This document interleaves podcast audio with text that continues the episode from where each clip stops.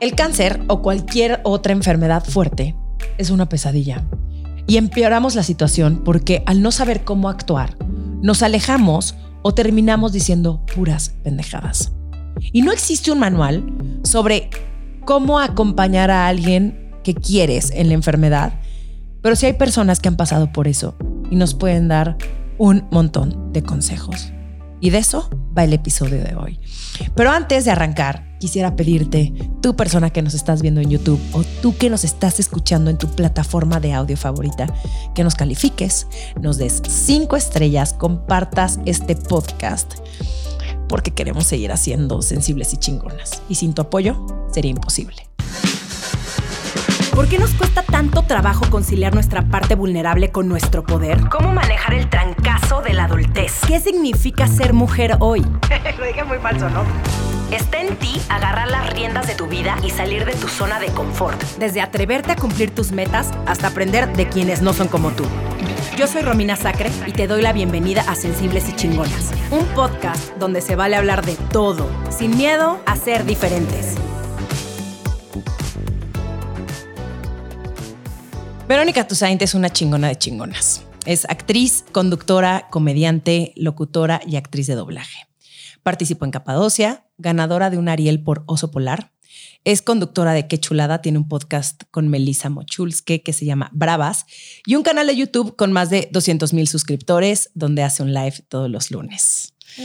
¡Qué emoción que estás aquí! Romina, qué padre. Estoy feliz de la vida, no sabes mi emoción. Yo estoy más, la verdad es que, miren, luego se complica la vida, pero cuando tenemos que estar, ya, y nos conocemos hace muy poquito. Sí. Pero qué emoción. Sí, o sea, tienen que saber que le escribí a Vero por Instagram. Digo, ya nos conocíamos, como ya lo dijo, pero le escribí y le puse, mira, estoy haciendo mi temporada de sensibles y chingonas. Sé que eres una mujer sumamente ocupada porque haces un montón de cosas, pero si de casualidad tienes un tiempito, no, sí. dime por favor. No, sí. Y estoy sí. rayado de que estés no, aquí estoy muy feliz, muy feliz. Me parece que mm, eso tenemos que, que, apoyarnos en proyectos chingones, en proyectos eh, que vienen del corazón. Digo, lo demás da de comer bien chido, pero también hay que hacer este tipo de cosas porque si no, ¿para qué? Sí, ¿No? totalmente. O sea, las cosas que llegan, eh, esas hay que hacerlas, por supuesto. Muchísimas gracias. O sea, no sabes cuánto te lo agradezco. Oye, bueno, este tema que vamos a tocar hoy ya lo has hablado en otras ocasiones, pero eh, el año pasado tuviste cáncer de mama. Mi mamá también es sobreviviente de cáncer de mama, tuvo uh -huh. de hecho cáncer dos veces, en 2014 y luego después en 2018. Y creo que a veces que por más de que queremos apoyar a la gente que queremos eh, y que pasa por eso hacemos alguna que otra estupidez. Así que quiero arrancar preguntándote que si tienes algún recuerdo de alguien cercano que tuvo una enfermedad fuerte y si recuerdas cómo lo manejaste. ¿Cómo la regué? A ver, estoy pensando. Es que, ¿sabes qué pasa? Que creo que el entrenamiento que tenemos en cuestión de empatía o en cuestión de, eh, de ponernos en el lugar de los demás es nula.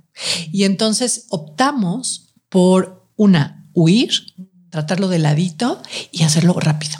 ¿no? Entonces, eh, yo me acuerdo hace muchos años hice risaterapia. Y entonces eh, fue muy duro. Lo hice un año y después ya no, no, me dio el corazón. Esa es la verdad. Yo fui muy mala para absorber esa información y no llevármela a mi casa. Entonces, hacer risaterapia cuenta con que el entrenamiento que tú tomas como médico de la risa tiene que ver con el enfoque de tú vas a ese episodio de la vida de esas personas a llevarles alegría, no a clavarte en su drama, ¿no? Y yo me acuerdo que la primera vez que llego al primer hospital que me tocó fue un hospital que está creo que en Tacubaya, bueno, no importa, no la quiero regar, pero es un hospital de niños quemados.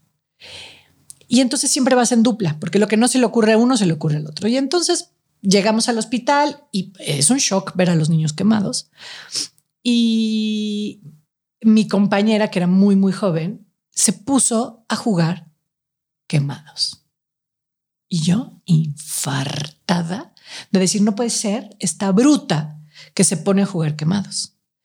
Y la lección fue para mí, porque los niños se pusieron a jugar quemados. Uh -huh. Ellos no estaban pensando de que estoy quemado, qué estúpida eres, cómo vamos a jugar. ¿Cómo te atreves? ¿Cómo te atreves? Este que te estás burlando de mí. No, los niños estaban diciendo caliente, caliente, frío, frío. Estaban jugando. Em, luego me tocó ir a otro hospital de niños con cáncer. Entonces, para mí era como de, ah, bueno, es menos shock porque ves a los niños peloncitos, pero no quemados. Y de repente fue esta cosa de, no, estos niños se van a morir si no les dan sus quimios, ¿no? Y el otro tiene que vivir con las quemaduras. Al final del día, son niños. Y también los niños enchufados en su quimio están dispuestos a jugar y se mueren de la risa de que si traen una entablillada a la mano y les dices que es un avión, es un avión y se ponen a jugar. Y, hablar de las cosas, a lo mejor es doloroso. También me pasó una chavita que estaba en coma y el día que fuimos era su cumpleaños. Entonces el papá estaba sentadito así, es que hoy cumpleaños 15.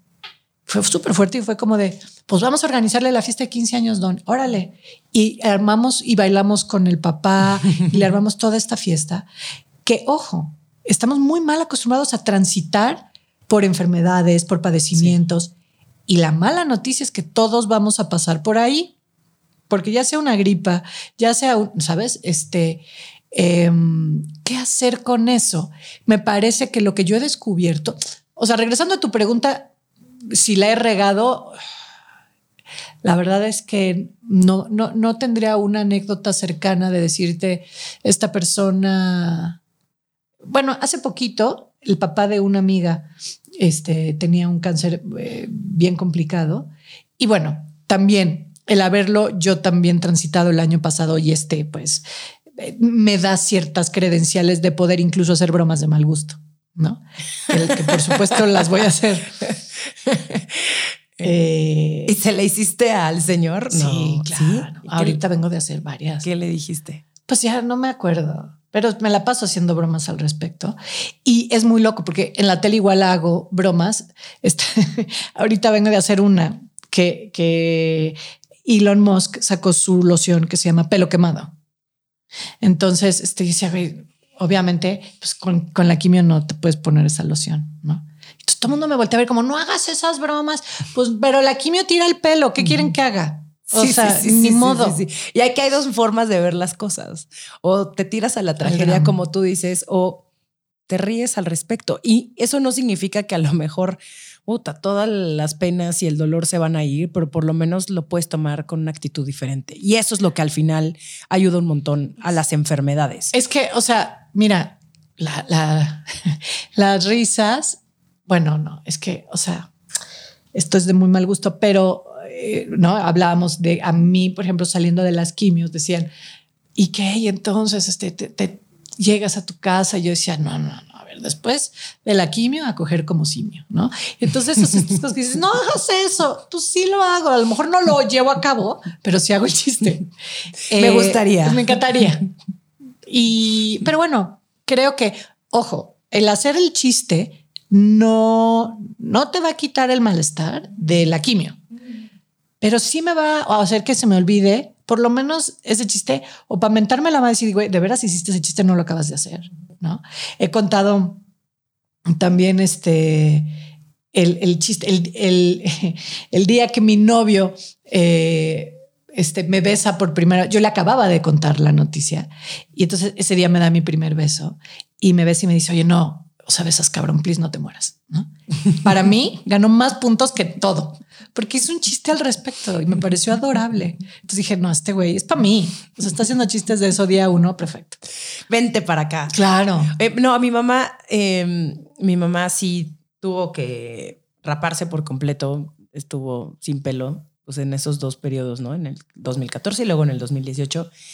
Y al principio estaba como muy de, no, sí voy a usar peluca, ¿no? Porque no puedo salir hacia la calle. No, no, no. Y mi mamá es súper, súper, súper vanidosa y es guapísima. Entonces había como cosas que pues, no, no le permitían nada más simplemente decir, bueno, voy a salir con una mascarilla al principio. Después le empezó a picar. Me dice, es que no puedo con el picor. Me dice que es súper incómodo traer esto. Y entonces llegó como al punto medio donde era como un resorte con pelo. Y entonces se ponía ese pelo y después se pone una mascada y ya, ¿no? Y en las fiestas con mis tíos se, lo, se ponía esa cosa de barba. O sea, agarraba y decía, ya se amartó. Y entonces lo ponía de barba y se cagaba de risa. Y mi mamá tiene el mejor sentido del humor, tiene la mejor actitud. Y en parte fue por lo que de verdad yo creo que sigue aquí. Porque nunca lo vio como, fuck, ya, tengo cáncer de mama otra vez. Obviamente al principio sí, o sea, pasas por todas las emociones. Pero ojo, que, que tengas buena actitud no significa que, tenga, que no tengas miedo. Exacto, ojo. exacto. O que estés en positivismo tóxico, no. Pero, pero, o sea, creo que lo que te acabo de decir es muy fuerte. O sea, que tengas buena actitud no significa que no te cagues de miedo de hacerte un estudio. ¿Sabes? Pero la diferencia es de, bueno, lo tengo que hacer, tengo que pasar por ahí, bueno, ya está. ¿Cómo paso por ahí? ¿No? Entonces, eh, Sí, o sea, yo lo, que he visto es que la gente que se pone peluca, a mí, a mí, yo tuve hace 20 años en el apéndice un tumor y luego ahora, 20 años después, eh, cáncer de seno. Eh, entonces, bueno, son circunstancias totalmente distintas. Yo no me quería ver pelona porque yo no quería el estigma de estoy enferma. Y lo que sucede es que verte sin pelo, sin cejas, sin pestañas, te da la sensación de me estoy cayendo en pedazos, obviamente estoy enferma. Entonces, eh, lo que yo quise en esta ocasión, conté con que el, en donde yo me estaba dando el tratamiento, ponían un casco que te enfriaban, el, te enfrían el cuero cabelludo a un grado. Entonces puedes conservar el pelo. Depende de la medicina, depende del pelo, depende de la persona, depende de muchas cosas. Pero bueno, yo perdí como 40% del pelo. Eh, y dije, bueno, lo intentamos y si se me cae, pues ya veo y me rapo, ¿no? Em, pero bueno, también, o, sea, me ponen el casco este, pues me veía yo muy chistosa, parecía yo como la hormiga atómica y pues no ayuda a los cachetes. Entonces, bueno, son esas cosas que está ahí. Yo tengo una TED Talk que se llama La risa sana. A mí, por lo que me ha tocado vivir, transitar, a mí lo que me salva es la risa. Súper sanador. Sí, y, y, al, y, al, y, el, o sea, y el tener también a estas personas a tu alrededor que, que es muy complicado, porque mm, yo que acompañé a mi mamá en ese proceso, obviamente lo menos que quieres es quebrarte enfrente de ella, como lo que tú decías hace ratito con eh, estos niños quemados y estos niños con cáncer. Lo que menos quieres es eh, estar hecha un drama, ¿no? Peor que ella, pero al mismo tiempo es inevitable es inevitable porque pues también te entra el miedo cabrón. Pero hay dos, fíjate, a mí me tocó una amiga que cuando le conté, o sea, le dije, mana, Televisa presenta, o sea, era un llorar. O sea, estaba peor que tú. Dije, oye, yo, nunca lloré así, ¿qué te pasa? es, que, es que siento que yo sería así. Es que, ¿qué te pasa? Güey, espérate. O sea, llórame así ya cuando me muera ya no tengo que soportar verte llorar. Entonces se moría la risa. Pues me hagas reír, idiota, estoy llorando. Pero ¿por qué lloras si yo no estoy llorando? Sin embargo, también en veces, o sea, creo que al final del día, bottom line es no hay una fórmula, porque a veces también es bien liberador que el otro llore. Eh, hace poquito, bueno, hace como, bueno, no importa. Esto, esto ya te pasa con la edad que empiezas a decir hace una semana, no dos, que en realidad es que no importa. el otro día. El otro día. fui a mi terapia. Yo está, todo el proceso hice terapia en línea y de repente dije, no, ya necesito ver a la señora enfrente, ¿no? Y tal cual llego, me cambio de terapeuta con esta otra señora y de repente me siento y le dije, bueno, ¿por dónde empiezo? Déjame, a ver, mm, eh, es que está súper fuerte, lo que estoy viviendo está bien fuerte. Y, y se me queda viendo a los ojos y me dice, ¿qué necesitas? yo, mm, no sé, ¿quieres que te abrace? Sí. Me abrazó y lloré 40 minutos non-stop. ¿Qué era lo que necesitaba? A alguien que me viera y que se quebrara conmigo. ¿Sabes? O sea, esta cosa. Mira, ya voy a empezar a llorar yo. Ahorita soy experta en hacer llorar a las personas. Sí, o sea, pero ya es como si sabía que iba a suceder esto en este episodio. Obviamente, no, o sea, más porque sí, este es una causa, es una enfermedad muy cercana a mí. Es muy fuerte. Entonces también sé lo que es. Y entonces que mi terapeuta agarrara y me dijera, venga, y que me agarre de las manos y me diga, sí, sí, está cabrón lo que estás viviendo. Y que llore conmigo porque es, eh, ella no es de la vieja escuela del terapeuta, jamás se quiebra Yo lo que he aprendido es, para mí era súper importante que mi terapeuta se quiebre conmigo, porque si tú no te quiebras conmigo, yo me voy a envalentonar más y me voy a hacer pendeja de mis emociones, porque eso es lo que yo hago. No, es como de, no, yo puedo, soy chingona. Y de repente es como, no, ahora me toca ser sensible. Y ese es el aprendizaje que me llevo de este año. Chingona, ya llevo muchos años viviendo sola, pudiendo sola, ya, ya está este es el año que a mí me ha tocado irme ahora a ser sensible y decir, me toca que me abras la botella, que me contengas, que me caches, porque está de la chingada esto. Entonces me toca llorar y, ya no hacerme la chingona. Entonces, a veces, pues necesito eso. Necesito que me digan, es que está muy cagado, porque te dicen, ¿cómo estás? Bien, ¿no? Ya, todo bien. ya te contestaste, ya date. O, por ejemplo, una señora que, que me ayuda este, en, temas, en tema de faciales, ya dije quién, pero no importa, está muy cagada porque me dice, ¿y qué? ¿Cómo, cómo has estado, mi Vero? Bien, gracias. ¿Sigues con la quimio? Sí, sigo con la quimio. Esto era, es importante porque era tipo en agosto, ¿ok? Sí, sigo con la quimio. Ah, ¿y hasta cuándo? Hasta enero. Ah, no, pues ya agosto, septiembre, octubre, noviembre, diciembre. No mames, no es, no es ya. pero para ella es como de, mm. no, ya. Porque también lo que acaba sucediendo es que tú no sabes qué callo estás pisando, porque lamentablemente es una enfermedad que todos tenemos un caso cercano. O sigue vivo, o le chingó, o se murió. Entonces es, es un tema muy complicado de tratar. Y las personas quieren rapiditos de ya estás bien, ¿verdad? Please, no, no me vayas a contar por un lado. Dos, ay, sí, quiero el drama. Y tú dices, ahorita yo no estoy para dramas. Entonces es muy complicado. Con lo cual, he llegado a la conclusión de que durante este proceso lo que se necesita es preguntar y no asumir.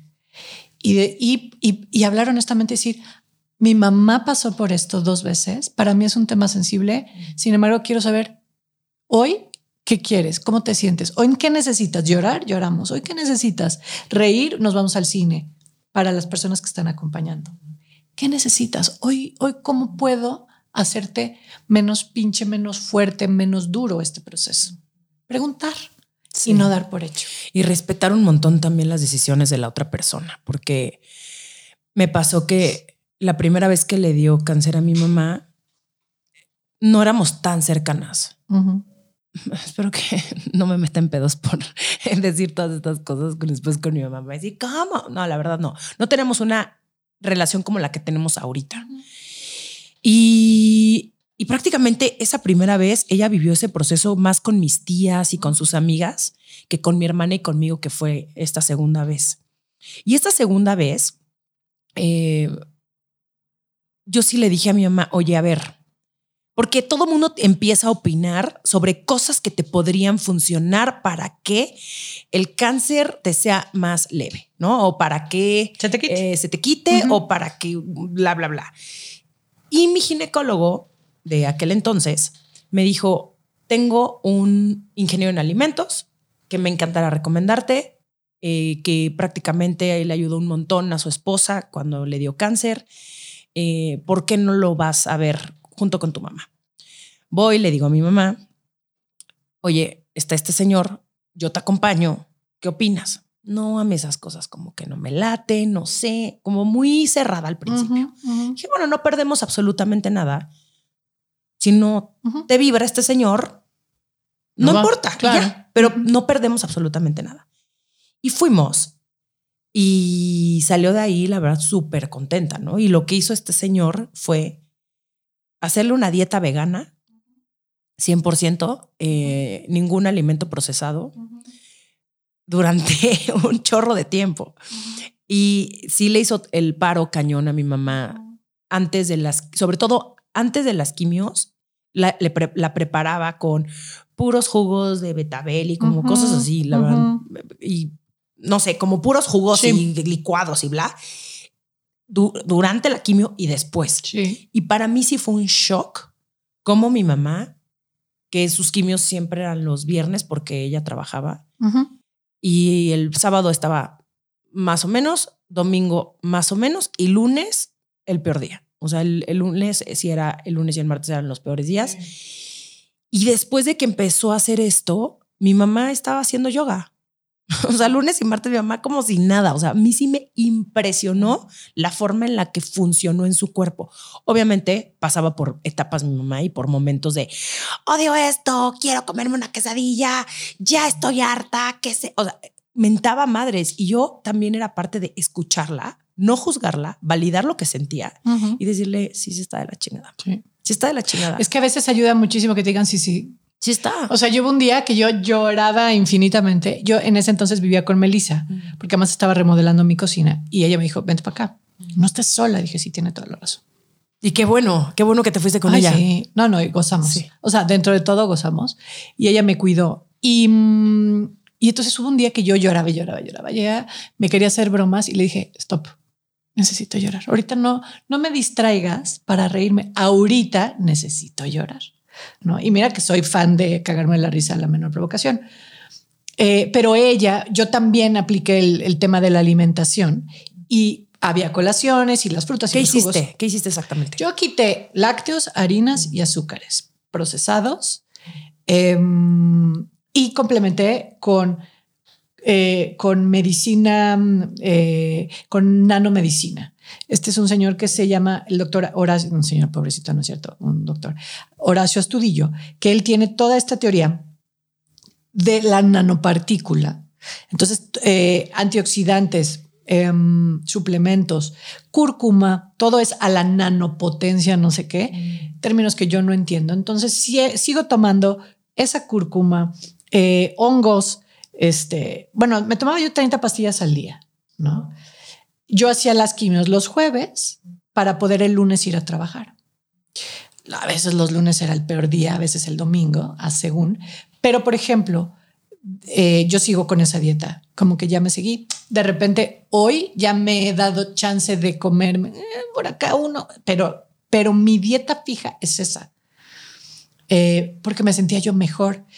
Es el oncólogo que me trataba me decía, es que estás muy flaquita hay que checar. Le dije, no hay que checar nada. Dejé, de tragar pan. O sea, tampoco hay mucha ciencia. Y lácteos. Y él como de, no, pero es que hay pacientes que comen mucho. Chingón, si a ellos les sirve y ellos son felices. O sea, yo sí creo que todos son salvavidas que nos ayudan a cruzar al otro lado. Y todos pensamos diferente. Entonces. Y cada eh, cuerpo es distinto. Lo que le funcionó a una persona puede que no le funcione a la otra. Y el otro día hablaba con un oncólogo que decía que, por ejemplo, la cúrcuma, dependiendo qué tipo de quimio te están dando, puede la, puede la cúrcuma bajarte el, el punch de esa quimio. Entonces hay que preguntar, hay que hablar y decir, no todo, o sea, y el agua de hoja de guanábana es buenísima, seguro, no lo dudo. me mandaron piojos chinos, todo lo que quieras. Jalo, me he hecho todo lo que sea necesario. Pero yo decidí hacer este campechano entre la ciencia y, lo esotérico, mágico, musical y decir, bueno, pero preguntando para ver si esto va con esto. Em, comía súper sano. En el programa tenía yo una colación porque me daba el bajón, por ejemplo. Entonces me echaba yo una frutita y vámonos para arriba. Entonces este, hay gente que dice, come lo menos posible. Claro, pero estás a la mitad de una. A mí me dieron 16 quimios. 16 quimios, 15 radiaciones y una cirugía. Y para mí también algo que se habla poco, para mí como medicina, lo hice mandatorio y lo sigo haciendo, dos cosas, meditar y el ejercicio. Como medicina, ¿no? Entonces, había veces que yo no quería hacer pilates y y a veces me hacía güey, pero sí estirar, sí abrir, sí mover el cuerpo, a pesar de que era lo que menos quería. Quería estar en una cama echada. Pues no, me paraba a hacer ejercicio a rastras y acabando decía yo, claro, sí. Y meditar como parte del entrenamiento de que no se te salgan los changos de la jaula. y el día que no meditaba, ya me había muerto 25 veces. es increíble cómo de verdad un día de no meditación te la cobran carísima. o sea, para mí sí hay un días donde esto, o sea, me puedo volver prácticamente loca, estoy más histérica, eh, todo me afecta El viernes estaba yo inmamable y, y les dije a todos, ahorita vengo. Fui, medité ocho minutos, tengo una meditación divina que es poderosísima, ocho minutos, vámonos. Ya salí, ok, ¿qué? Ah, ya soy otra persona. y entonces el otro día me dice, no sé quién, claro, pero tú ya eres una experta en meditar, o sea, tú ya dominas. Y le dije, mira, llevo muchos años meditando, pero, pero así religiosamente un año y sigo igual de mal que el día uno. Claro. Idéntico. Se llama práctica, no Se es. llama, sí. o sea, Sí. güey. Y hay entonces, veces que estás sharp. Exacto, y hay días donde, ay, claro, aquí es más fácil, estoy enfrente del mar y hay unos pájaros enfrente. Y hay veces que tienes que meditar en medio del caos porque si no vas a empezar a meterte en esa misma energía y necesitas tú Sí. transformar Pero, eso. o me pasa que, ok, voy a meditar ahorita, pero vengo de 80 llamadas juntas, programa, bla, bla, bla. Apago todo, me pongo a meditar y acabo de meditar y dije, no sirvió de un carajo. nada. Obvio no. Acabo de perder 40 minutos, no logré nada, no dejé la mente, no respiré nada. Estaba yo furiosa con el fulanito. el- Entonces, nada. En vez de concentrarte en la meditación, Nada. nada, más estás haciendo pendientes en tu cabeza. Ajá. A mí me pasa un montón de veces. Digo, no, no y no. Además no sirve porque cuando acabas de meditar es de, ¿qué? No te acuerdas. ya no me acuerdo qué me dijo esta señora que me estaba tratando aquí de, No. de, de ayudar. Nada. Entonces, según tú, ya resolviste en tu no meditación lo que ibas a, a decir después y acabas y dices, estoy divina, pero no sé qué. Entonces, perdiste el tiempo resolviendo problemas que no vas a resolver. Entonces, no, no soy experta. Soy este, eh, me parece que lo intento todos los días. Hay días que me sirve y hay días que quiero pensar en el inconsciente sirvió de algo. En la Sí. superficie no sirvió de algo. Exacto, exacto. Entonces, creo que esa parte para mí fue medicinal. Esa parte hizo que, que me dijera, "Ay, no, fíjate, me pasó una, hablando de pendejadas que dice la gente, un, a mí, un conocido me dice, me encuentra en una fiesta y me dice, "Ah, pensé que te iba a ver mucho peor. Yo me quedé pensando, "Ah, es piropo, quiero pensar. El mucho peor está chafísima, güey. Entonces, este pendejo me dice, "Mm, te ves mucho menos peor. Y yo pienso, mucho menos, o sea, entonces sí me veo mal, pero me esperabas ver horrible, ¿no? Y, y desde su muy inepta forma de ver, fue un piropo. O sea, él, creo, yo hago la traducción, es, él pensaba verme como Nosferatu, calva, verde, este, en los huesos. Y de repente me encontró rozagante, con pelo y echando desmadre. y chingona y con nuevo novio. ¿Cómo la ves? Entonces este güey dijo, no, ¿cómo? Sopenco, no digas eso. Amo la palabra sopenco. Amo la palabra supenco. Sopenco, Supenco es padrísima. Déjame anotarla. La puta sopenco. Sopenco es increíble. Sí, es muy es que hay mucha gente muy sopenca, güey. Pero siento que eso habla muchísimo de nuestra, eh, de nuestro analfabetismo emocional. Emocional, qué padre. Sí, de nuestro analfabetismo emocional y que de verdad lo que tú decías al principio, porque estoy segura que no venía de un mal lugar, simplemente Es no estamos, exacto, no sabemos qué decirle a las personas en ciertas, en, en ciertos momentos. Y en vez de haber hecho la pregunta, Vero, ¿cómo estás? No, Punto. cállate. Y ya. No, cállate. Hola, ¿qué, qué, opinas de qué gusto verte? Y te callas tu estúpida frase. porque está pésima por donde la veas, no hay por, por cómo rescatarla. Entonces también es, nos estamos encontrando después de mucho tiempo, sé que pasaste por este proceso. Hola Romina, ¿cómo estás? Qué increíble verte. Con eso te alcanza. Sí, totalmente. Oye, y esto es de gente que pues tuviste contacto, este, así que cara a cara, pero en redes sociales hubieron Ah, algunos cállate. comentarios. Hay uno precioso que me dijo que lo inventé.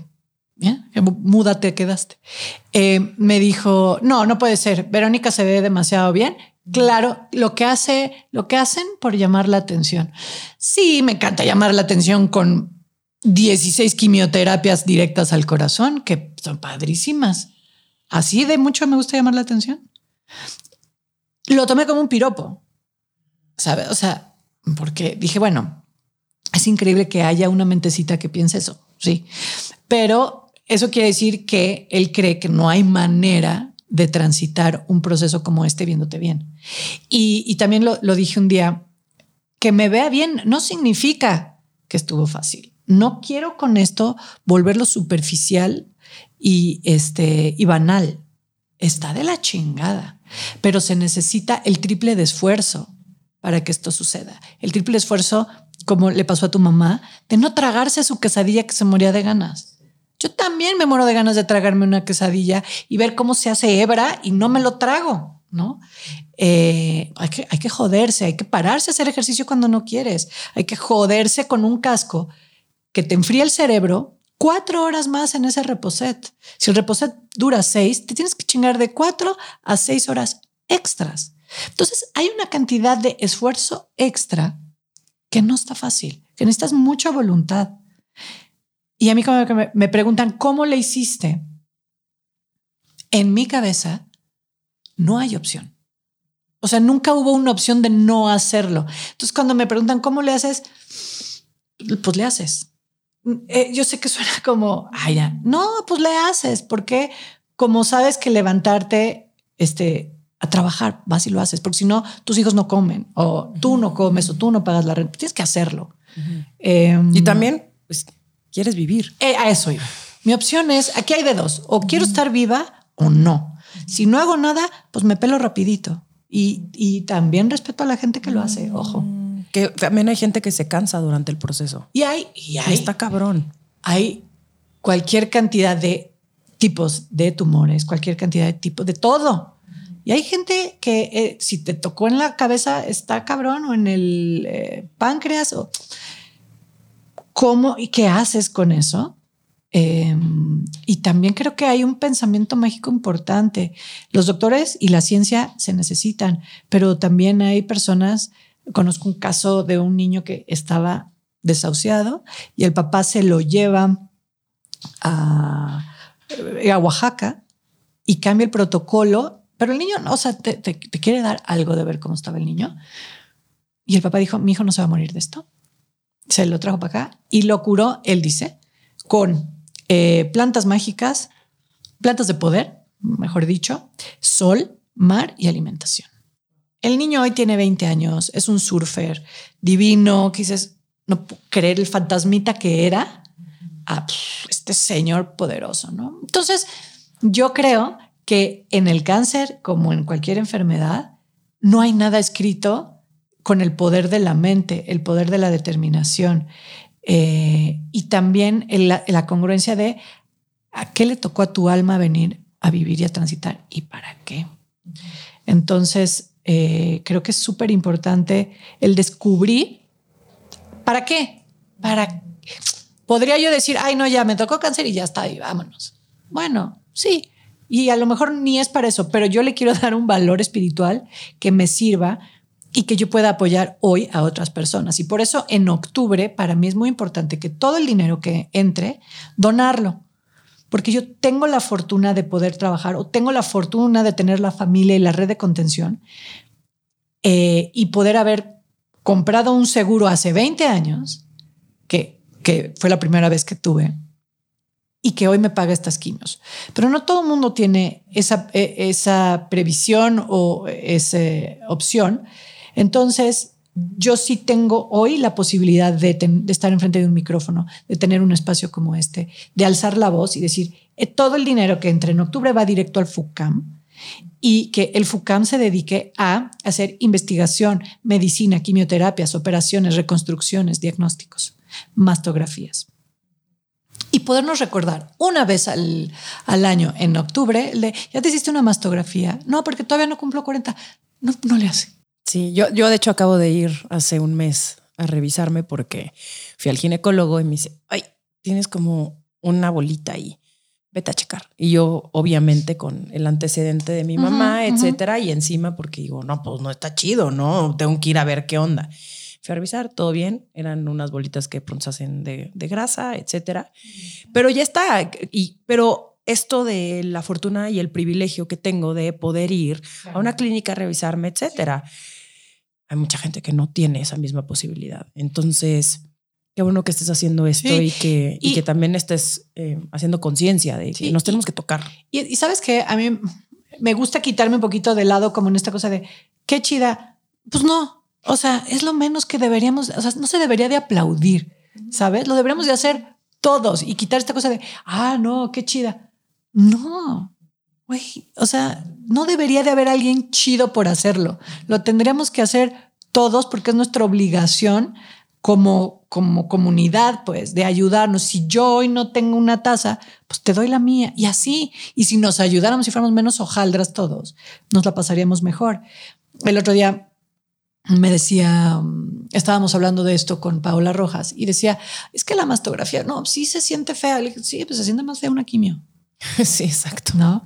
Eh, una mastografía es cara, sí, pero es más cara una quimio. Entonces decían, eh, un oncólogo decía, váyanse a hacer una mastografía cara. No se la hagan en cualquier equipo porque no sirve y nomás van a tirar ese dinero. Entonces, si tú vas a un lugar y te haces una mastografía por 200 pesos, esa mastografía no es tan clara. Estoy citando al doctor. Y lo que él decía es, yo les recomiendo que esos 200 pesos mejor los ahorren un año y se vayan a hacer una, una mastografía de calidad. Y son cositas que no te dicen. No, yo tampoco tenía esta información. ¿No? Yo hubiera creído que es lo mismo ir al laboratorio X o al hospital. Ajá, ajá. Entonces decían, no, porque no, en las máquinas, el diagnóstico, sí. Y, y, decía algo que me parece brutal, que decía, lamentablemente el cáncer de mama ya es de lo más común que hay. Y en México más. Y es como, y es el cáncer más estudiado. Mm. Entonces, si es el cáncer más común, ¿no? O sea, por supuesto tienen porcentajes y bla, bla, bla. Eh, o sea, la manera, este es un cáncer que si lo encuentras a tiempo, si es una microbolita, sí tiene para dónde hacerse, ¿sabes? Si te toca en la cabeza, pues quizá no, pero el de mama sí. Entonces, si ese existe en nuestro poder, bueno, pues entonces hazte una mastografía, bueno, chécate, bueno, tócate todos los meses y haz algo al respecto. Porque dicen, en cuestión de prevención, come bien, y, pero eso lo hemos oído hasta el cansancio en cualquier comercial que gustes y mandes. Haz ejercicio, come bien, lleva una vida sana. Ojalá, ojalá todos la hicieran, pero mm, luego, luego veo a los doctores y digo, qué poca madre. O sea, este señor está hecho un gordo y me está diciendo que yo lleve vida sana. Doc. Tome sus propios consejos, señor. no lo veo usted muy este, sano, ¿no? Sí, cuidando demasiado Ese su colesterol no lo veo como muy tranquilo. Entonces, bueno, es esa congruencia entre, mm. a pesar de estar en quimios, yo me sentía más sana. O sea, si no hubiera sido por las quimios, me hubiera sentido increíble. ¿Por qué? Porque cuidé mi dieta, porque hacía ejercicio, porque meditaba, ¿no? Hoy estoy en, en, en seis meses de tomar quimio. No me siento tan mal como me sentía con la quimio inyectada. ¿Cada cuánto te hacen la quimio? ¿Una vez al mes? Eh, oh. cuando, es, cuando es el periodo de quimios machinas, es una a la semana. Depende. Ok. ¿no? Esas 16. Hoy es tomada y tomo cuatro pastillas, dos en la mañana y dos en la noche. Ok. Pero es tomada y lo único que es que me dan unos bochornos del carajo y, a veces me siento cansada. Pero la otra, como va el catéter, no sé si a tu mamá le dieron sí, sí, sí, sí, Que además es súper interesante el tema del catéter porque es una incisión que va justo al hombro, cerca del hombro. es como por aquí, Del otro lado del tumor, ¿no? Si es en el seno izquierdo. Mi mamá también la tiene en ese lado. Es en el catéter derecho. Y, es bien loco porque como que al principio es como de, ay, tengo aquí una rajada y entonces aquí tengo una bola y entonces te sientes raro. Te vas acostumbrando y te da igual.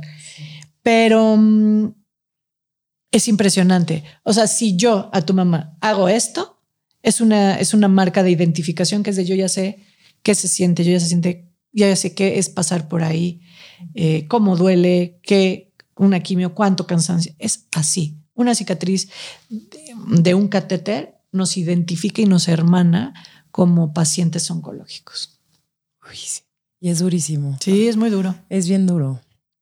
El, este, justamente esta semana fui también a un evento de, eh, de cáncer de mama y entonces había como una actividad que se llama Woman Power y te pintaban unas líneas, ¿no? Aquí rosas de que una, este, apoyas a los pacientes, a las, a las, pacientes con cáncer de mama y dos, eh, sobreviviente, ¿no? Y en el momento en el que me dicen, bueno, este, ¿cuántas líneas? ¿Cuántas rayas? una. Y le dije, va, pero ponme el nombre, ah, me dicen, el nombre de alguien este, que quieras. Y yo, ay, pues el de mi mamá. Y nada más me lo estaban pintando yo. como le habló a mi mamá y yo, no manches, no puedo creer que estés aquí. Qué increíble, qué increíble que no te fuiste. O sea, es muy duro. Sí, a mí cuando me dicen gracias por no haberte ido, no de nada. Tampoco, no, este, quería irme. Tampoco quiero irme. Todavía me la estoy pasando bomba y me parece que todavía hay mucho que hacer. Sin embargo, creo que tampoco está en nuestro poder. Sí, no, no, no, no, no, no, no, para nada. Pero yo creo que yo nunca pasé por ese momento de mi ama se va a morir. O sea, nunca lo pensé. Mm. Te lo juro. Yo, yo siempre supe que mi mamá iba a salir. No hubo ni siquiera un momento donde dijera, se va a morir. Ay, perdón. Eh, o sea, nunca pasé por ahí. Yo siempre me mantuve, es más, como que había una parte de mí, y era lo que mencionabas al principio de que no sabes cómo reaccionar. O sea, yo nunca he estado en el hospital, mi hermano nunca ha estado en el hospital, y mi papá ha estado en el hospital dos veces, una porque le dieron dos infartos y literal lo revivieron, entonces estuvo una semana en, en terapia intensiva y para mí también fue como un, como que yo entré en shock, no sé. Pero quiero saber por qué hoy te conmueve tanto. Porque tal vez, tal vez yo estaba como muy en negación. Hmm. Y no es que no haya estado ahí para mi mamá, tal vez la forma en la que tal vez, no sé, te empieza a entrar como mucho remordimiento, como familiar, de que a lo mejor no hiciste lo suficiente o que a lo mejor y dijiste algo que no debiste de haber dicho. Y no porque me acuerde que la haya cagado en algo, simplemente creo que pude haber hecho más. Pero entonces hoy cuando te, te escribes... También eh, creo que me va a bajar y entonces también por eso estoy Pero cuando te escriben el nombre de tu mamá y que te conmovió tantísimo, o sea, te conectó con el hecho de, chale, ma, tu cabrón. Sí, sí, y qué bueno que la tengo hoy. Y sabes qué? que esto, esto que estás diciendo y estas lágrimas, a mí me parecen súper bonitas porque también creo que no hay un mejor o peor momento o ya fue demasiado tarde. O sea, decir hoy, qué bueno que no te fuiste. Ya pero yo así. Eh, no, está súper bonito. Decirle hoy, qué bueno que no te fuiste. No importa cuánto tiempo haya pasado. Porque también si tú estás en un evento de esa naturaleza, ya sabes lo que se siente. Y acompañar no está fácil. Sí, está cabrón. Sin embargo, claro, como en las películas, pues hay protagonistas, hay extras, hay... y hay gente muy protagonista, extremadamente protagonista. Como el, un extremo que dices, ya, o sea, tampoco, no es, no es sobre ti, pero bueno, también no, juzgo tampoco a las personas que eh, se desvivieron también pero les, por la otra persona. Está bien. Y, y también hay Mm, hay eh, esta necesidad de, victimizarte, porque eso obtienes una ganancia secundaria con una enfermedad. ¿no? Y es de, ay, ahora que todos me cuiden. Y entonces me da mucha risa porque la gente que está conmigo y trabaja conmigo de repente me dijeron, se te está acabando ya los pretextos, mi reina. ellos. Fuck, ahora con qué chantajeo. me, preocupa mucho con mi novio porque le encanta ir a festivales y yo ya no tengo pretexto. es horrible. Ya se te acabaron los pretextos. Sí, sí. Entonces es como el otro día me puse furiosa con él. No me acuerdo de qué. Pero, pero mal, pero mal, mal. Se me salió así el tapón. Y entonces le dije, mira, agradece que me voy a tomar ahorita mi quimio, porque si no me hubiera dado cáncer. Oye, y la, historia, y la historia con tu novio es súper bonita, porque lo conociste justo cuando te detectan cáncer. Sí, al poquito tiempo, creo que era la segunda o tercera quimio, no nos acordamos. Tampoco he querido como, o sea, si le busco ahí está, pero es dato secundario, no importa. Em, sí, y también creo que dentro de mi fórmula, el amor eh, fue fundamental. Eh, nunca me imaginé que me iba yo a enamorar en, estas circunstancias, ¿no? Y, y, que él además haya estado 100% apoyándote. Sí, y él es, él es muy optimista.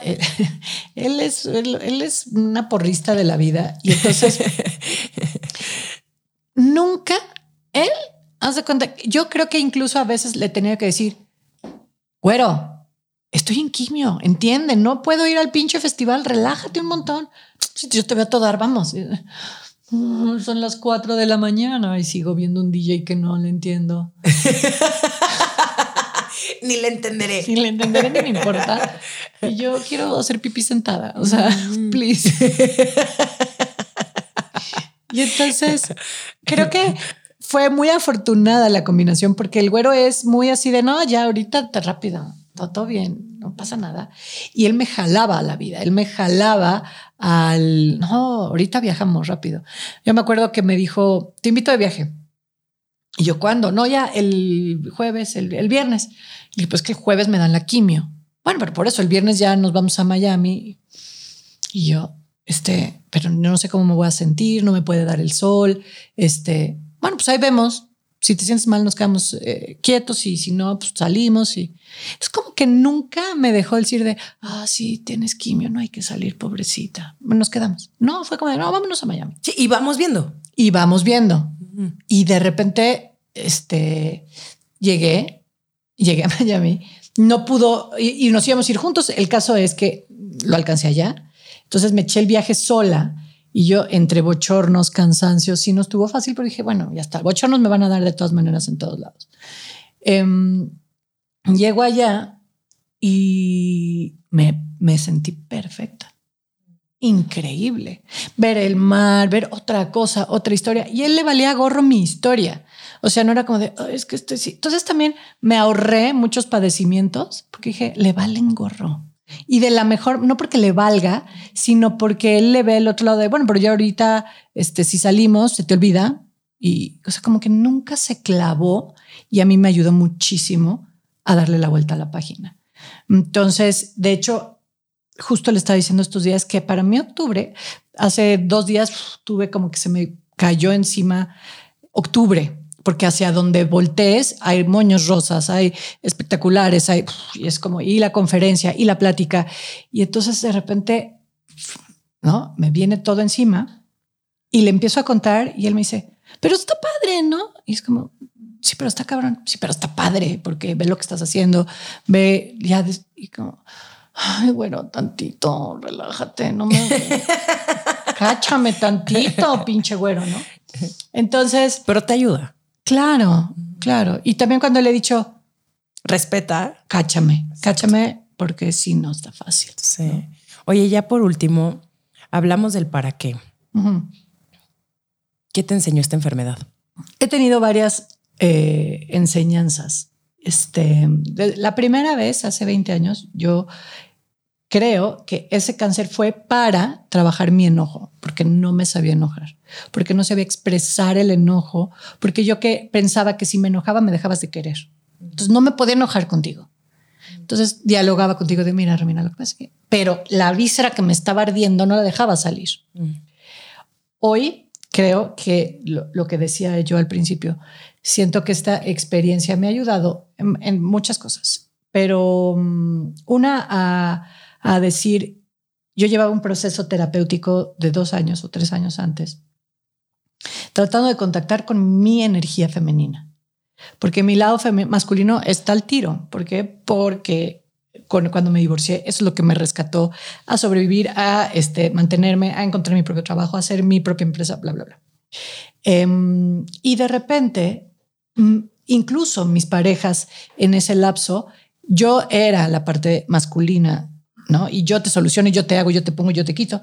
Entonces de repente fue como, ¿y en qué momento me cacha quién? ¿No? ¿En qué momento digo, ay, no puedo, ¿me ayudas?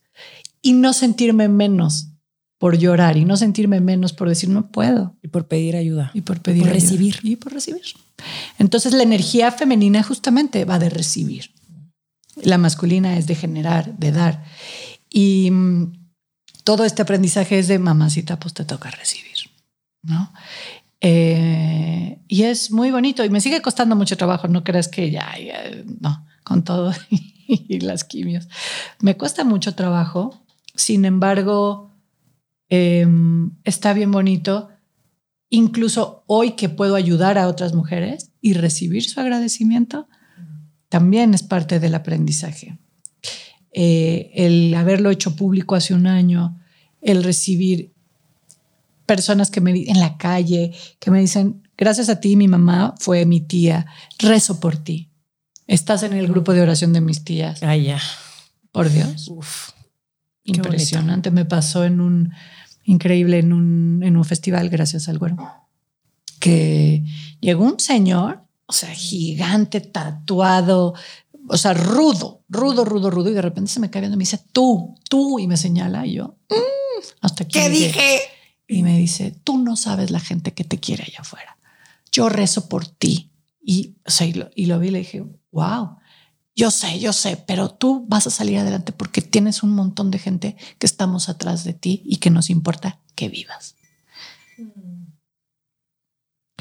Eh, em, y no dimensionaba yo en, en el momento de tener la oportunidad de, de, de llegar a las personas que se acerquen a mí y me digan, también pensamos en ti, también rezamos por ti, también nos preocupas es, es impresionante y yo no sabía que yo podía llegar a esos niveles, porque para mí yo voy y hago mi programa y ya. No, pero es lo que generas al final. Sí. Y el impacto que tienes en la gente. Y cuánto les ayudas también a ellos. Así es. Y entonces desde tú me has hecho reír y ahora me toca a mí qué puedo hacer por ti. Y mm, hace mm, en mi Love Live, en, en, mi canal de YouTube, este, la gente dona siempre, siempre están donando por cualquier cosa y entonces me regalan 20 pesitos y 5 y, cotorreamos pues. Em, los cinco lunes de octubre en el Love Life, todo el dinero que entre se va también al FUCAM, que es la Fundación de Cáncer de Mama. Este, y yo quedé con ellos de todo lo que metan ustedes a través del Love Life, lo pueden ir a donar directo, pero me parece súper amoroso que sea a partir del Love Life. Y hace no tanto, una persona que está pasando por una situación tremenda, pero una situación desgarradora. Eh, desde terapia intermedia, o sea, imagínate, ¿no? Me contaron que un familiar le iba a poner el Love Live en terapia intermedia para, para que no se la pasara tan mal. La primera persona que donó ese día fue ella. Entonces, me parece que se puede generar comunidad y que puedes estar pasando por un pésimo momento, pero sí puedes donar. O sea, no hay pretexto. Sí, sí, sí, eh, entonces, el para qué me parece que va por ahí. Para generar más comunidad, para generar conciencia, para ayudarnos. Y si está en mis manos, por supuesto, este, este es una. Fíjate, me choca que me digan guerrera, porque no es una batalla. Me parece mucho más una batalla a partir de que la libras y qué haces con eso, que durante. Porque el otro está sobreviviendo. Y qué poderoso eso último que dices. Totalmente. Es ahora qué significado le doy a, mí, a esta experiencia que tuve. Y siempre estamos teniendo experiencias todo el tiempo. Y hay gente que... Buenas, malas, es tú le pondrás ese significado y tú verás, como dice mi terapeuta, la perla. Así le sacas a cada una de las cosas que te suceden. Y si no le sacas, también está bien. No, y tal vez, no te tocaba. Exacto. Y tal vez en algún momento te caiga el 20. O sea, también sucede, ¿no? Que no, no necesariamente es después de como las personas digieren las cosas de modo totalmente distinto. Hay gente que no le toca venir a nada. Exacto. Y hay gente que nunca aprende. Exacto. Hay gente que tampoco. Y, está bien. Y hay que, respetar. Y que se la pasa bomba sin, sin bajar un nivel de profundidad. Todo bien. Y también necesitamos de esa diversidad. O sea, creo que la diversidad no solo está en la sexualidad, sino también en el nivel de entendimiento de cómo vivimos. Y, y yo con esto también, sabes, o sea, escribiendo la conferencia es esta cosa de yo no quiero ponerme en un lugar de yo ya entendí. Yo no he entendido nada, claramente, si no, no me hubiera vuelto a dar. Entonces, eh, hay 20 que sí te van cayendo, sí, y que si yo los comparto contigo, quizá te haga más cortito el camino de entender algo. Decir, ah, ok, ya va. Esta ha sido mi experiencia. Esta ha sido mi experiencia. Y eso es lo que quiero compartir. Si no te sirve, yo no ando predicando, yo esa parte me da mucha hueva, me choca la que me aleccionen, odio esas películas. Sí, como si tuvieras una, como si existiera una sola verdad. Y es como no existe una sola verdad, personas. Y no, tú decir, y cero. Despierta y agradece a la vida si quieres. Y si no, sí. vente a bañar con toda la dificultad. A mí también me cuesta un huevo y la mitad del otro levantarme a bañarme. Y también si te quieres enojar, también es súper válido. Y, está bien emputarte con la vida. Ajá, yo hoy no estoy agradecida de nada y mañana vemos. Sí, sí, sí, sí, sí, sí, sí. esta forma también de... Em, que lo tienes que ver todo como, claro, ¿no? El para qué. Porque tú si haces yoga ya. Lo positivo. Como sí está bien ver el positivo, pero también se vale estar emputada con la vida y decir, ¿por qué yo, güey? ¿Por qué yo? Digo, no hay que clavarse demasiado solamente en esa actitud, pero también se vale, hay que sentirlo, ¿no? Tampoco hay que decir, voy a salir de esto. O sea, este, que solamente se quede como en un pensamiento como súper turbo positivo. No, güey, tampoco ayuda. O sea, también se vale pasar por estos momentos donde... Obscurísimos. De las dos partes, ¿no? De decir, puta madre, ¿por qué chingados? Y a mí me pasaba también el decir, neta, hoy tengo que cuidar a mi mamá. No mames, estoy a full de chamba, cabrón. No, quiero. ¿por qué? Quiero irme al cine. También. Exacto. Y ni modo, toca. Y también puedes elegir. Y también todo, todo, todo, tiene también una, una, te, eres responsable también de lo que estás decidiendo. Pero como el no minimizar absolutamente nada. Mira, cuando, cuando se lo dije al se lo dije al güero, lo primero que le dije es, mira, es la segunda vez que nos vemos. Si tú en este momento de la vida quieres salir corriendo, lo voy a entender, porque no me conoces. ¿Por qué te decidirías quedar a vivir algo que, no? Bueno, a un año de distancia. y se lo dije la semana pasada, le dije, está, o sea, date crédito, porque él me decía, es que sí está difícil acompañar, sí está difícil este, verte con un, un, este, le digo yo la pachita del vampiro, este, con un drenaje saliendo de una chichi. No está fácil. Eh, tuve la fortuna de que a mí no me quitaron el seno y que, y que tuve un trabajo increíble con un cirujano y me dejó igual, divina, todo bien, pero no está fácil tener, tener la pachita del vampiro colgando. Para la otra persona. Si era asqueroso. Este, eh, no está fácil. Y él me decía, sí, o sea, hoy te digo, sí, pero sí está hardcore. le dijo, sí, le dije, va. Le dije, pero también tu alma eligió y tú elegiste conscientemente acompañar a una persona con estas características. ¿Para qué? Ese es tu problema. Porque él, él venía también como de una cuestión donde decía, yo no quisiera salvar a Verónica, ¿no? y, y su mejor amiga le dijo, ¿te lo pidió? No. ¿La ves con actitud de que necesita que la salven? No. Ahí está. Entonces, ese, ese no es el chamuco de Verónica. Verónica no te está pidiendo ser salvada. Que quizá luego esa es la confusión también de un paciente oncológico de quiero que me salven de esto. Pues no, la neta es que es chamba individual como todo, ¿no? Nos podemos ir acompañando, pero la chamba, si no la haces tú, nadie te la hace. La tarea, nadie te la hace. Pues hay que chingarle. Entonces, hoy cuando me dicen, mi mamá, mi tía, mi abuela, mi tío tiene cáncer, yo lo que he estado diciendo es, qué hueva, hay que chingarle. No, estoy hoy en mi quimio número 15.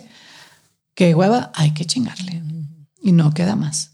Sí. Hay que transitarlas, no te las puedes saltar. ¿no? Sí y las que vienen y ni pedo y después te tienes que hacer el PET y después te tienes que hacer más estudios y es como un constante no para. así no es reminder de que en algún momento tuviste cáncer de mama, o sea, nunca no te deslindas ya. Nunca. Y, y sabes qué pasa que no es un triatlón, este es un Ironman eterno eh, y que te hace eso todo el tiempo, todo, todo, todo el tiempo. Sin embargo, yo hago un trabajo consciente de optar por pensamientos que me alejen, porque tengo pensamientos fatalistas, apocalípticos, y de repente es como, no, eh, Verónica, no tomes ese pensamiento y lo hago tantito así de, tengo ahorita, no, entonces no estás chingando, ¿no? Ahorita no, bueno, ok. Y trato de conectarme más con la emoción, porque está comprobado que la emoción energéticamente es mucho más poderosa que un pensamiento. Lo tienen medido científicamente. La emoción tiene una carga eléctrica no sé cuántas veces mayor. Entonces, tratar de conectarme con la emoción, de estar agradecida, esa sí la puedo identificar mucho más fácil que con un pensamiento horrible. Entonces, y eso también es un trabajal porque a la mente le mama irse a los lugares más darks, al hoyo oscuro, por supuesto. Y en la noche Por supuesto.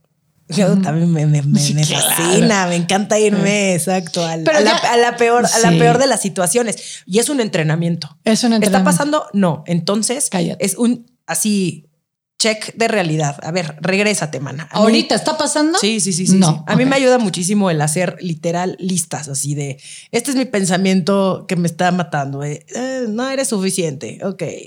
¿De verdad no eres suficiente? No es cierto. A ver, haz una lista de lo que está pasando hoy en tu vida chingón. no es cierto. A mí me sirve mucho el, ok, ahorita estoy súper enojada. Ok, esta es la punta del iceberg. ¿Qué hay atrás? Mm. Ah, y ya chillo de a poquito y digo, ah, ya no estoy enojada. Llorar siempre va a ser la mejor respuesta, en mi opinión. Es como, estoy triste, lloro, estoy feliz, lloro, estoy enojada, lloro, estoy angustiada, lloro. Es como, ya te limpias y ya. Sí, exacto. es, sacarlo absolutamente todo y ya te sientes que de maravilla. me decía una amiga, pero odio cuando dices lloré tantito y ya. Y tú por qué no? No puedo. Sí puede. Pero no, porque no sabe yo, porque no puede llorar o porque llora un chingo. dice que no. Es que llorar tantito, yo también puedo llorar tantito, pero también puedo llorar un chingo. O sea, agárrenme aquí. Qué deli. Deli. Con hipo y todo. Lo que, el pedo es que obviamente se me hinchan muchísimo los ojos y me tengo que poner. Bueno, pero a mí me ha pasado estar chillando rumbo al canal y así. Entonces ya sé hasta qué calle puedo llorar y de aquí real ya no, porque tengo que se Ajá. Entonces llego a mis cuac y digo, y aquí ya no. A partir de mis cuac, te, me pone chingona. me pone chingona. Respiras y te limpias porque entonces eso ayuda a que no me hinche. Pero si lloro después de mis cuac, no la libro.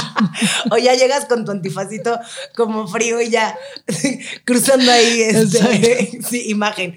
Ok, Verónica ha tenido un día complicado. Oye, Gracias, gracias por, por esta plática, em, por compartirme todo lo que me compartiste. Te admiro un chingo. O sea, y digo, ya te lo dije desde el principio, pero significa un montón que hagas esto y que cuentes tu historia, porque yo sí estoy convencida que nuestras historias son súper poderosas y que no sabes a quién le va a afectar allá afuera y de qué manera les va a hacer eh, clic o que van a decir, ah, porque ella lo dijo, creo que es momento de irme a checar. Al final es muy, muy, muy valioso todo el trabajo que haces, eh, el, la persona que eres. Así que te lo quiero agradecer. Muchas gracias por estar aquí. Ven, ya voy a volver a llorar. Ay, es pero que, que Verónica tiene ese poder. Pero hay pocas personas que tienen ese poder de que te conectas tan bonito que es como. Pero eso es lo que te iba a decir y te toca a ti ahora recibir, porque me entrevistan un montón y me parece que de la manera en lo que tú haces, de cómo conectas con los ojitos, es porque estás aquí, estás presente y estás oyendo. Y, y eso no tiene que ver con tu trabajo como, como comunicadora, como eh, entrevistadora. Me encanta Podcastera. No, eso tiene que ver con la persona que eres tú y el escuchar, y eso se ve en la mirada cuando estás contando una historia y que no estás preocupada en la siguiente pregunta tiene que ser más incisiva o inteligente o yo qué sé. Estás aquí y me estás escuchando y gracias por tus lágrimas y gracias por eh, interesarte en cómo poder ayudar a las personas que lo están viviendo. Y lo digo porque como tú has pasado por esto, quizá si tú hubieras escuchado un podcast como este. Totalmente. Hace no sé cuántos años. Sí. Hubieras podido entender mejor. Entonces, pues de a poquitos. Sí. Y acompáñanos, así que muchas gracias. Muchas gracias a ti. sigo llorando, ahorita ya les voy a pedir un Kleenex. Eh, pero ¿dónde te puede seguir la gente? Me pueden seguir en arroba Verónica Toast en Instagram. Eh, ¿Qué más? ¿Qué más? TikTok, YouTube, Hi-Fi. Ajá. ahí está, mira, ahí tapa tus mocos. Ay, gracias. gracias. En YouTube tengo mi canal que es Verónica Tucen y que los invito a que estos lunes entren y donen lo que sea. Em, mi podcast que es Bravas, pero bueno, ese ya lleva un rato ahí. Este, y bueno, normalmente en Instagram y Twitter es donde ando informando qué ando haciendo porque viene, viene una, ¿cómo se llama? Un reality que se llama La Divina Comida. Ay, sí, sí lo vi, sí lo vi, sí vi en tu Instagram. ¿Sí? Pues espero. Yo me la pasé muy bien. Bueno, yo sí lo voy a ver. Pero son esas cosas que, por ejemplo, la divina comida em, hice, no, me acuerdo, es eh, Bellezas de la Quimio, eh, que hice durante las quimios y que yo las veo hoy y digo, ay, me veo fatal, pero no pude parar porque me encanta. Entonces la divina comida fue esa. Y hice otra eh, serie y una, ah, pues la, la película de DC Pets, de super mascotas que hago el doblaje de una tortuga. También. amo, amo, que seas la tortuga. Sí, está la, tortuga está increíble porque es miope. Entonces, bueno, en arroba Verónica Tos creo que ahí está. Ahí está todo. Voy a ver absolutamente todos estos. Tienes que ver a Merton. Sí. Está increíble ese personaje. Sí, claro que la voy a ver. Está bien bonita. Muchas gracias. A ti. Esto fue Sensibles y Chingonas. Síguenos en Instagram y Facebook como Sensibles y Chingonas. Y no olvides suscribirte a nuestro newsletter en sensiblesychingonas.com, diagonal newsletter.